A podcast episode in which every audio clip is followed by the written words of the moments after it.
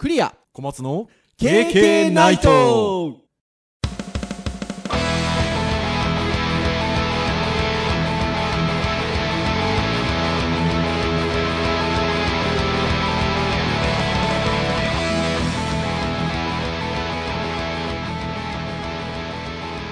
ナイトはことで、第94回となります。えーお届けをいたしますのはクリアと、はい、小松です。どうぞよろしくお願いいたします。はい、よろしくお願いしまはい、ということで、94回でございますね。毎回はい毎回、あの、もう数を強調しておりますが、す。はい。まあ、こんなにあの100回に向けて92だ、93だ、94だって言っておりますと、100回には何をやるんだっていう 話にですね、なってきますけれども、ハードルが。ねえ、どんなあの回が1ヶ月後ぐらいに待っているのか、ややちょっと自分たちが心配になって 普通に、ま普通になんかのテーマについて話してそうな気もしますけどね。あ、まあ、100例回ですよ例年な感じそうですね。そうですよね。前回50回もそうですもんね。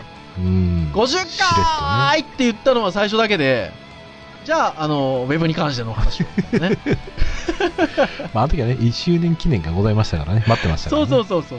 まあ、それで言うと、あの、100回を迎えた1ヶ月後ぐらいに、2周年記念も待っておりますので、う。そうですね。まあ、あの、KK ナイトポッドキャスト的には、もうすぐこう、アニバーサリーウィークというか、アニバーサリー月間に入っていくようなね。まあまあ、そうですえね。感じでございますよ。はい。まあ、というところではございますが、まあ、あの、時効的な話をしますとほ、今この収録をしている現在、明日、福岡、台風ですよ。ああ、そうですね。はい。早いですよね。7月ですもんね。ああ、でも、まあ、大体9まあまあ月とかね、本格的に台風みたいなのは。一応、直撃だっちゅう話で、えー私の娘の小学校のみならず、えっと、私が住んでいる市の小中学校はすべて、えー休校。ええそもうこまで。決まっております。はあ、い。そうなんだ。そうなんです。なので、明日は娘はお休みでございます。あらーそんな状態で、父の私は仕事に行かざるを得ないのか まあまなかなかね、大変ですよ、社会人は。とは言いながら、この時代じゃないですか。まあ言うても場所を選ばず仕事できるみたいなところで言うと、あ、はい。なんかね、そういうのが自由に、もうそういうちょっと、交通機関的にも厳しかろうってということで、うん。あの、じゃあ自宅で作業みたいなことにはならないんですかね。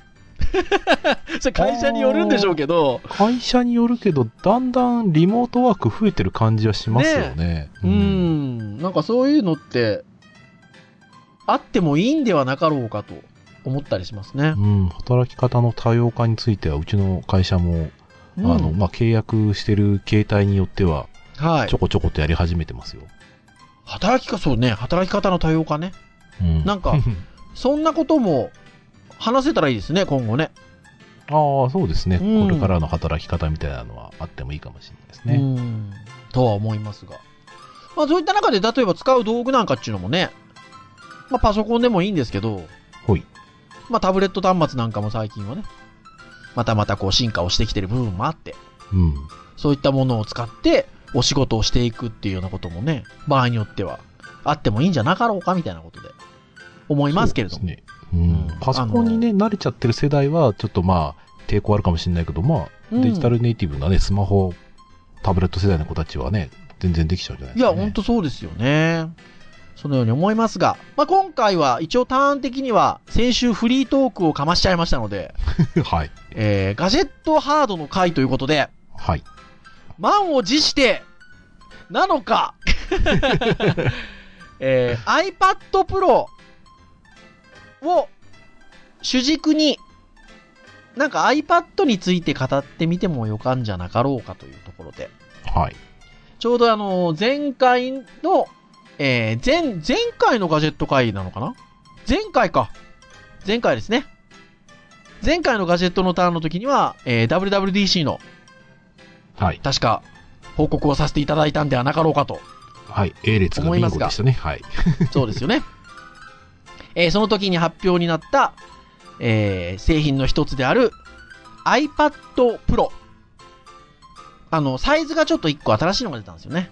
うんうんこれまで9.7インチというサイズだったのが10.5インチという、えーサイズのものが出まして、機能的にも結構刷新されたというところで、最終的に WWDC で発表になったもの何が欲しいですかね？なんていう投稿をした時に小松先生は MacBook Pro だとはい。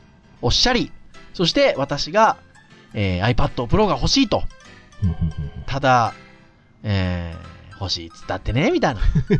感じで終わっておったんですが、はい。なんと私、iPad Pro 10.5インチ、買いました。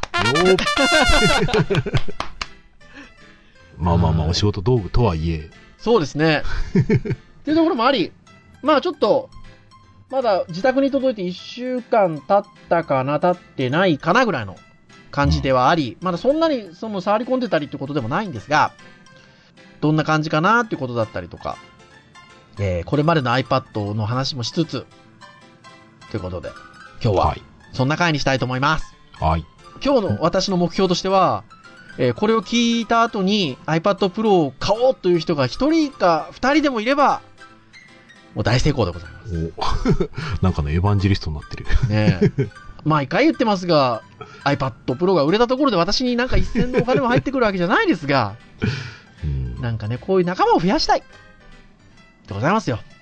はい。なので、ちょっとそのあたりの話をしていこうかなとはい。思っております。はいという。ことで、ちょっとまず iPad の話をっていうところなんですが、小松先生 iPad 持ってらっしゃったりしますか？一応、うちにありますね、一台。お、1台。えー、ちなみに、なんていうんですか、と通り名的な型番と言いましょうか。取り方的には iPad2 ですね。あー、iPad2。これは何年ぐらいですかねちょっとこれは調べた方がいいかもしれないですね。いい加減なことを言ったらなんか怒られ。そうですに2011年の3月にアメリカのサンフランシスコの製品発表会で iPad2 発表されてるので、あー、えーじゃあそれに準じて。4月末に発売されてますね。おー、あ、本当ですね。4月28日。日本でも Apple Store ソフトバンクなどで販売を開始と。うん、6年、6年もんですね。うん、すぐに購入されましたか？そうですね。確かね、割とそこから何ヶ月かしてから買った記憶がう。んちなみに容量は、えー私今、ウィキペディアの iPad2 のページを開きましたけど、はい。16、32、64と当時ははいあるようでございますけれども、16でしょうか16ですね。そんなね、なんか、そうに違いないみたいなね、失礼な決まりきった言い方をしましたけど。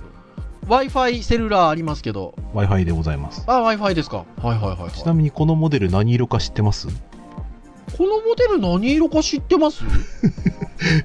あ、いやどういうことですか？スカイペン。これ実はですね、黒の、はいモデル黒なんですよ。え？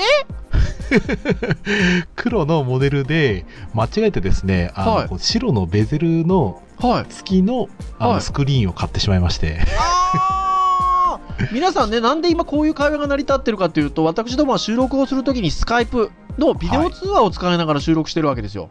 で小松先生はお手元にその iPad2 を持ちながら、えっと、私に話しかけてるわけですけど、ベゼルが白なんですよ。そうなんです。だからもう完全に私は白で、後ろがシルバはい、シルバーでございます。ーあ、でもシルバーはシルバーなんですね。シルバーはシルバーなんですよ。ということは当時の iPad はベゼルが黒で後ろがシルバーのものがあったとそうです。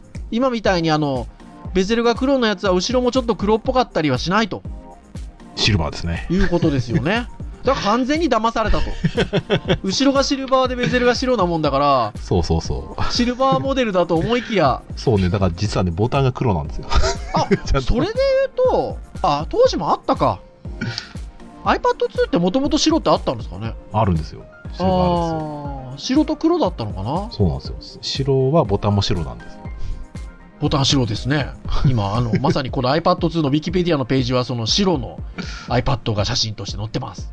そう。僕はね、このね、ベゼルの部分ね、一生懸命剥がそう剥がそうとしましたけど、これ付きの、そういうスクリーンでした。気泡が入らないタイプですね。素晴らしいですね、でもね。一方、私は、あの、iPad は初代の iPad と、えっ、と、iPad mini をこれまで、これも初代、えっと、持ってきた口なので、えー初代の iPad が2010年。ほうほうほう。で、えーっと、iPad mini が2012年初代。で、えっと、これは僕白。それをずっと使ってました。ね、ずっとなんかね、プレゼント機持たれてましたよね。そうです。なので、よもやね、もうその2012年でももう5年経ってますので、そうですね。多分なんか私がカンファレンスなんかで iPad を持ちながら喋ってたりしてたら、よもや初代の iPad mini を持ってるとは見てる人あんま思ってなかったかもしれないですね。だって iPad mini ももう4まで行ってますからね。ああ、はい。まあ私的には本当5年ぶりに iPad を買ったと。いう感じですね。まあちなみにだからその初代の iPad も初代の iPad mini も私一番小さな容量のやつ買ったので、うんうんうん 16GB ということで、もうまあ本当にあの最近は何かのアプリを入れたら何かのアプリを消さないといけないみたいな、そんなような運用の仕方をしてましたので、でもね、これ編集会議の時にお話ししてたんですけど、そういうなんか感じありましたよね、昔はパソコンも。うん。ありました、ありました。ね、容量限られてて、ちょっとね、消しいのみたいなのとかね。Mac はね、まだね、固まるぐらいでよかったですけど、Windows はね、やばかったですね。ブルースクリーンとか出まくりでしたからね。はい。で、先生の iPad、えー iPad 2も私が持ってきた2台の iPad も、えっと基本的には画面がレティナディスプレイじゃないディスプレうんドットが見えます。本当に見えますよね。今となってはね。当時はなんかそのドットが見えます見えませんっていうのもレティナがない時代はね、そう、普通普通。まあ言うてもそんなに別にね、普通だったのでう、ん。でもね、iPhone からレティナディスプレイが生まれ、うん。で、えー iPad にもそれが導入されていくと、やっぱりね、ああ、なんか、昔ながらのディスプレイ見てるなっていう感がうん。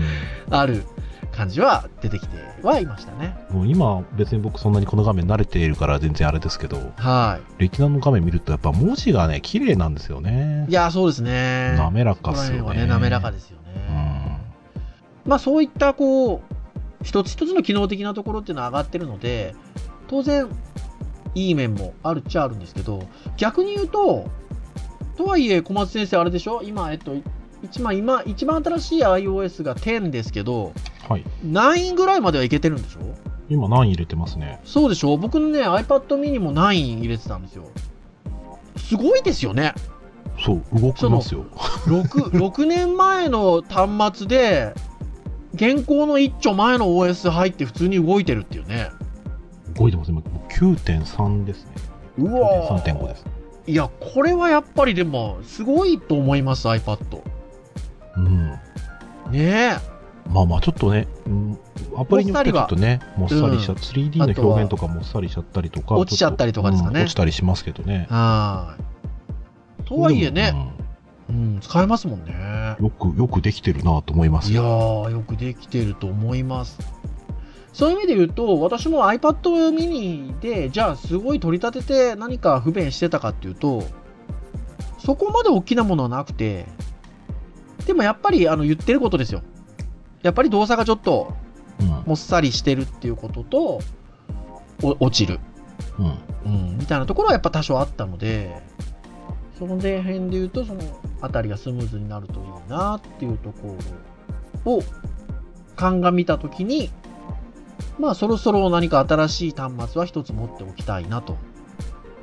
お互いが持ってるガジェットについてお話をした回があったときに、小松先生が Kindle ホワイトペーパーを紹介くださったんですよね。うんはいはいはいはいはい。でその時に非常にこう電子書籍っていうものをもう少し近くに感じたいなっていうのはやっぱり小松先生の話を聞きながらありつつ、まあ小松先生の場合どちらかというと漫画を読んでみたりとかうん少しこう文字ベースの小説っぽいものを読んでみたりとかっていうのがあるので白黒でうん。ホワイトペーパーのね白黒で読みやすい形でっていうのがいいかなっていうお話をされてましたけどまあ私の場合はどちらかというとこう雑誌的なものだったりとかあとはウェブのデザイン、ウェブによって限らないか、デザイン書みたいなものの電子書籍され化されたものを見たいなと思った時に、カラーでって思ったら、そろそろこう、そういう電子書籍を読む端末として iPad 新しいのが欲しいなーなんていうことはあの時からちょっと言ってたんうん。んですよね。なので、まあ、まさに今回 iPad Pro を10.5インチを買いまして、一番最初に入れたのは Kindle のアプリを入れまして。えー今まで買ったあのデザイン書を読み込んでみました。ほう。そうすると、まあ、まず画面がでかいので、うん今までよりも。なので、まず単純にページが読みやすいっていうことと、うん。えーレティナなので、まあ、文字そのものが綺麗で見やすいと。うん。で、さらに言うと、今回、Apple は公式に発表してないんですけど、そういうこうスペックを測るアプリみたいなのがあるので、今までって iPad ってずっとメモリ2ギガだったんですよね。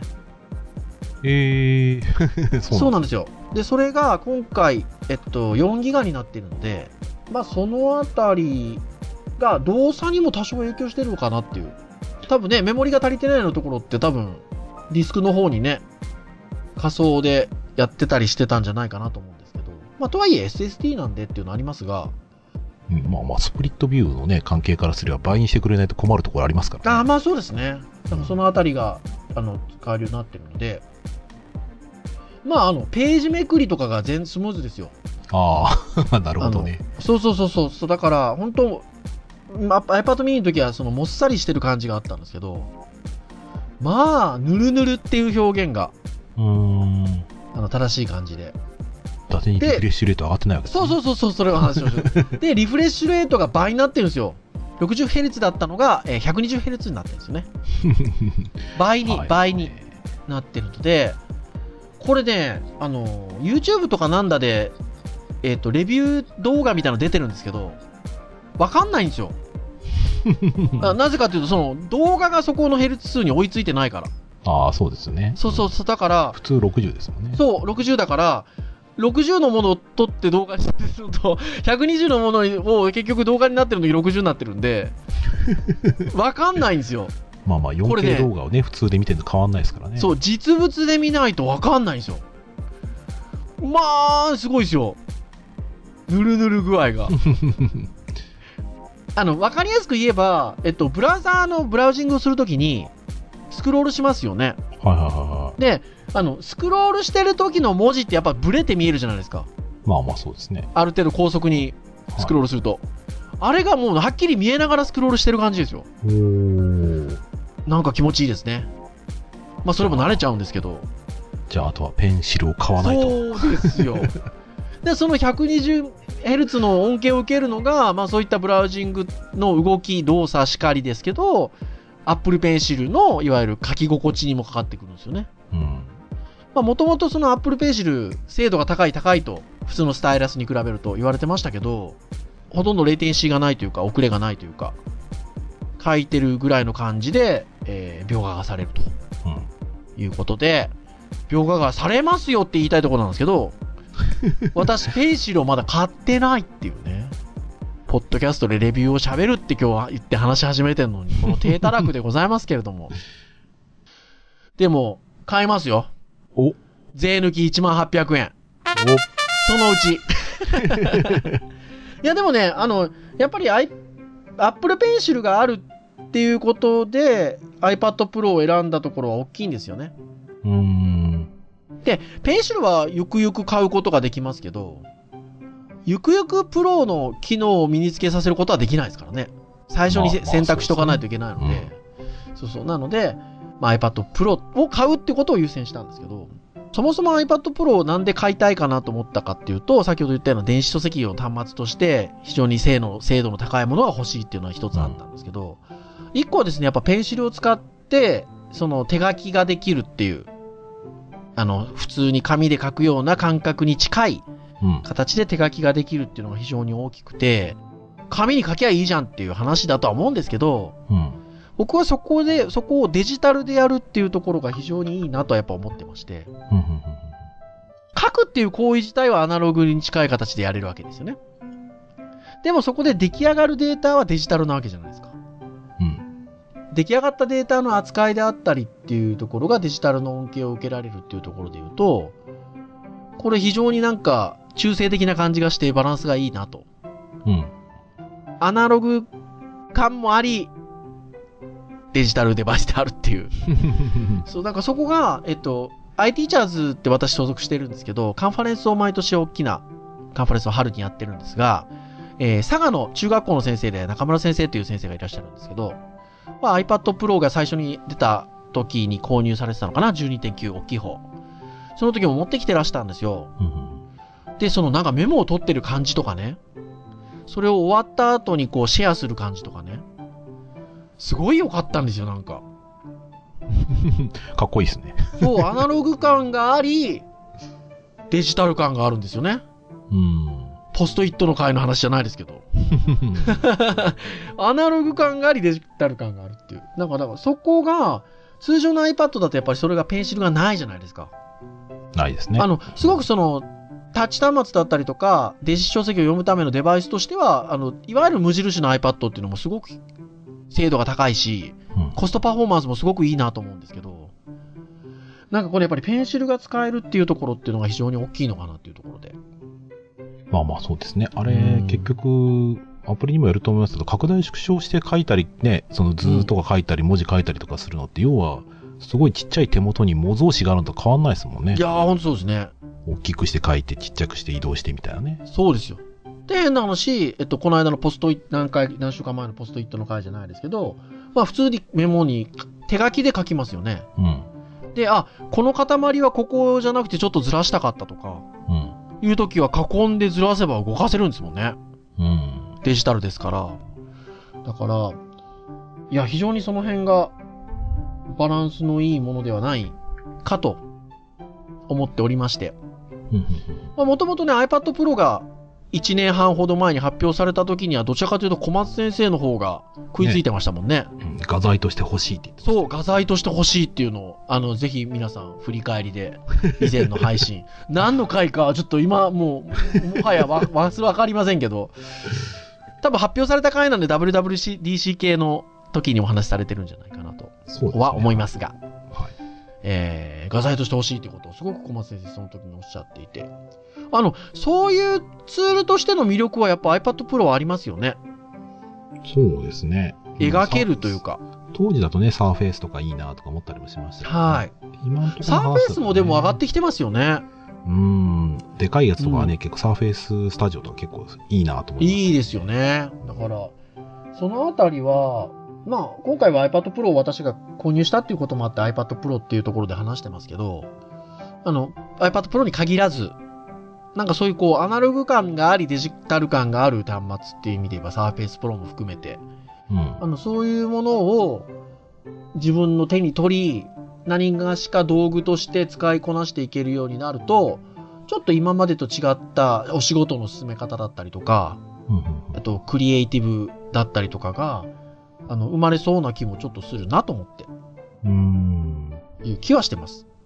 もしくは、もう僕らのあれで言うと、教育、教育的な面っていうんですか？うん。もしかりですし、あるのかなっていう気はしますね。まあそうですね。僕もずっと昔からね、電子ペーパーとか欲しいなと思ったんですけど、やっぱりね、はい電子ペーパーで書き味が良くて保存ができて薄くて軽くてみたいなのがね、やっぱりなかなか、まあソニーさんとか頑張ってね、出してるんですけど、コスパ的になかなか買えないんでね。はいはいはいはい。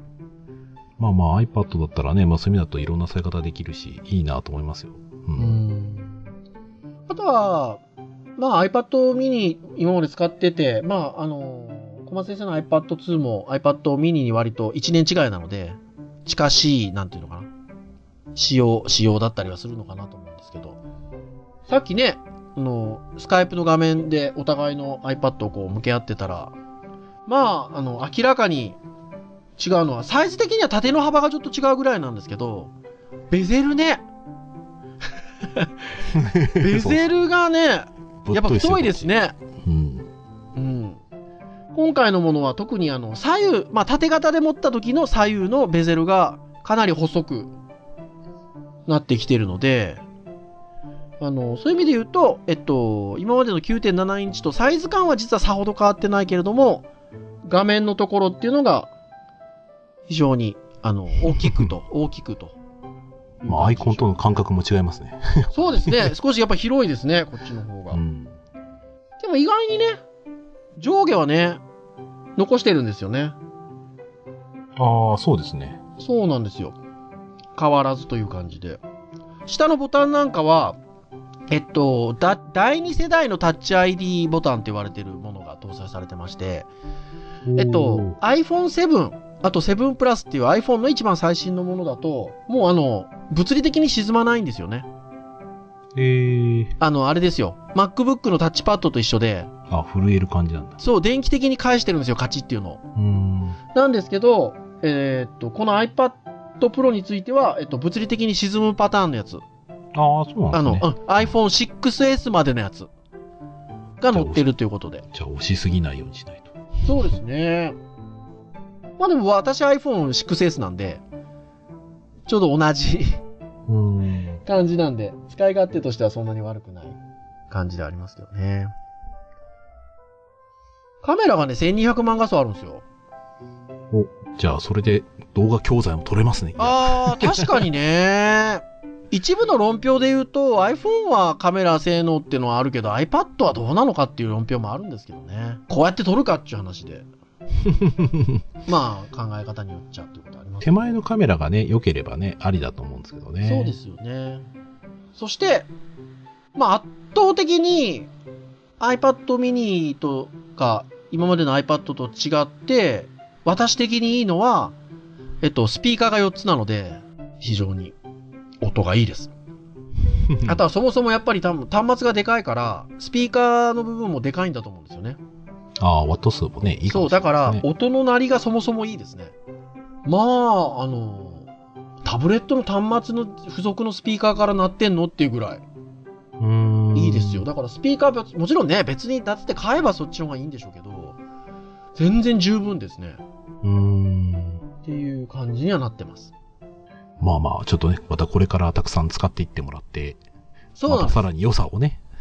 あのー注目すべきは、まあ私それを見越して買ったところがあるんですけど、やっぱり青い iOS11 ですよ、11。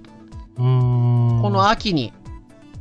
まあ多分ですね、いつもの例年の感じで言うと、えっと、9月の頭に新しい iPhone が発表されて、えっと、それと同時に iOS が発表されの、えー iPhone の新型が9月の下旬ぐらいに実際に販売が始まる。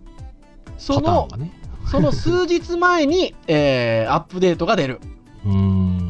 なので9月の半ばぐらいではないかと。想像するんですが、まあ、その辺ええに瞳、瞳悟空が現れるわけですね。そう。その iOS11 で、今回の iPad Pro は化けると言われていて、ほう。えー、なぜかというと、えー、フォルダが扱えるようになるんですよね。おー。まあ別に iPad Pro だからってことじゃないんですけど、えっ、と、フォルダが扱えるようになって、えっと、さらに、えっ、と、本当の意味でのマルチタスクになるんですよ。えー。今って実はマルチタスクとは言いつつ、一個一個切り替えてるんですよね。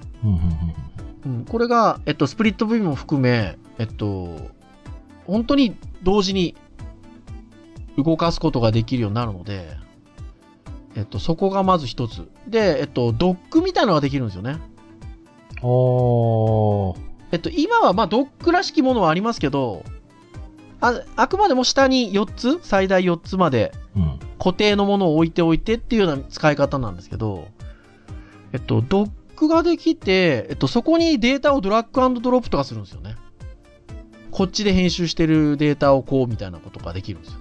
うーん。そうだから、まあ、まさにあのマルチタスクができるようになるっていうところで、まあ、要は、限りなく Mac に近づいてくる iOS で。うーん。そこがちょっと楽しみだなと。そのためのスペックあ あ、サイズ。まあサイズもそうだし、メモリもそうですし、今の iOS10 に対してで言うと、もう完全にオーバースペックらしいので、今の状態って。まあ、そうでしょうね。まあ、はいまあ、メモリの量からしてみたらちょっと不安ですね。マルチタスクって言わまれちゃうと。あ、あまあね、確かにね、っていうのはありますが、あの、いわゆるその能力テストみたいなところで言うと、あの、まあもちろんね、単純にあの、メモリとかその、いわゆる CPU のあの種類とかも違ってくるのでっていうのありますけど、いわゆるベンチマーク的な数値で言うと、MacBook 超えてきてますからね。えー、そんなこの早いんだ。MacBook Pro。はい。なので、なかなかなもんですよ。そうそうそうそう。んなので、まあその辺があるのでっていうのも大きかったです、僕の中では。iPad Pro を買おうと。で、容量は、なので256を私。でかい。はい。あの、今回のやつは、えっと、64で128は飛ばしまして、えー、25、えー、512の3種類。うーん。まあ、64でもいいかなってちょっと思ったんですけど、あのーそこの iOS11 になった時のことを考えて25にしました。ああ、なるほどね。はい。1万円ぐらいの違いなんですよ。で、1万円ぐらいの違いで64と256って考えたときに、今の使い方だったら正直64で大丈夫なんですけど、うんうんうん。その先のちょっとことを見越して、ニゴロ。でもニゴロが一番コストパフォーマンスは高いと思います。うん。まあそうでしょうね。なので、えー、256でございます。バッチリ映像もいけそうですね。いけますよ はい。あの、知り合いの高校の先生なんかは、えっと、まあ、早速 iPad Pro、えっと、買いまして、あの、そこの学校は、あの、生徒さんも iPad を持ってたりしますので、あの、PDF のデータ、手で赤入れして、シュッて渡してる、返してるみたいですよ。ええー、いいなねえ、そうだから、いいでしょ？なんか。デジタルとアナログの間みたいなところが良くないですか、まあまあ、直接物に対して書くっていうのは、やっぱ早いですからね、スピードがね、そう、早いですからね。まあ、これちょっと使っていってみようかなとう。いうんところでございますので。またちょっとね、年末あたりにでもまた、そうですね。11が出て、まあ、アップデートし、まあ、その頃にはさすがにペンも買ってるでしょうから、そうですね。はい。ちょっとカキまあカキし、の。まあ、きっとそれをね、使ってきっと、KK ナイトのこう、宣伝なんかがね、またされるんじゃないかな。ああ、そうですよ、そうですよ、そうですよ。そうですよ。ね、写真それで撮って、その場でペンシルでシャコシャコってやって、そうでございます。絵ができちゃうわけですよ。もうおっしゃる通りでございますよ。ご報告をまた追ってね、できればと思っておりますので、はい。どうなのかな？最初の目標で掲げた、私、この放送今日聞いて iPad Pro 買おうかなと思った人が一人でも二人でも出たんでしょうか？うん、えーもうちょっと知りたいかな。そうですよね。ちょっと一押し足りなかったな。一押しじゃないな。二押しぐらい足りなかったなという気がするので。もうちょっと言うんだったら、今、あ、なんか金利がなくてローンが組めるとか。あのね、そうなんですよ。僕ね、実はね、あのなんかね、まあいい大人にもなってな、あれかなと思うんですけど、ショッピングローンで買いましたよ、僕。全然いいんじゃないですか。もう自分、自分のお小遣いでね。お小遣いでね。で、20回まで金利手数料無料っていうのをやってたんですよ。これやってたっていうのが、えっと、6月29日まで。ああ、もう終わってるんですね。だから、えっと、それで僕そのタイミングで買ったっていうのもあるんですけどうー、ん、なるほど。ところがですよ、はじゃあ8月31日まで延長になりました。あ、じゃあ皆さんもぜひ。そう。で、ほら、この8月31日って皆さん、ほら、響きわかります？先ほども言った通り、9月の頭には多分また発表会があって、ああ、なるほどね。わけですよ。もう31日までギリギリ悩んで、買いましょうよってことですよ。ですのでね、あの、小松先生もぜひね、はい。6年ぶりに、いかがでしょうか？使う目的がね、きちんとあれば、そうですね、考はいえたいですね。ぜひぜひ。あの、使う目的が小松先生が見えるように、私も頑張ってちょっと使っていくようにします。はい。はい。はい、というところで、以上といたしましょうかね。はい。はい、えー、KK ナイトは毎週木曜日に配信をいたしております。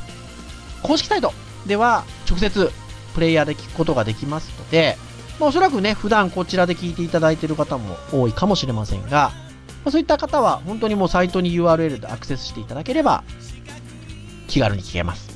なんか自分のいいタイミングで聞きたいなということがあれば iTunes ストアなどで購読登録をしていただくと、えー各種端末に自動的にダウンロードされますので、まあ、好きなタイミングで聞いていただけるということで、はい。ぜひお好きな時に、いろんなお話を、93回分ございますので、プラス、えー、番外編もありますので、聞いていただければなと思います。はい。はい、ということで、以上、お送りをいたしましたのは、クリアと、はい、小松でした。それでは次回95回はい。の配信でお会いいたしましょう。さようならさようなら。夢こそ今リアライズして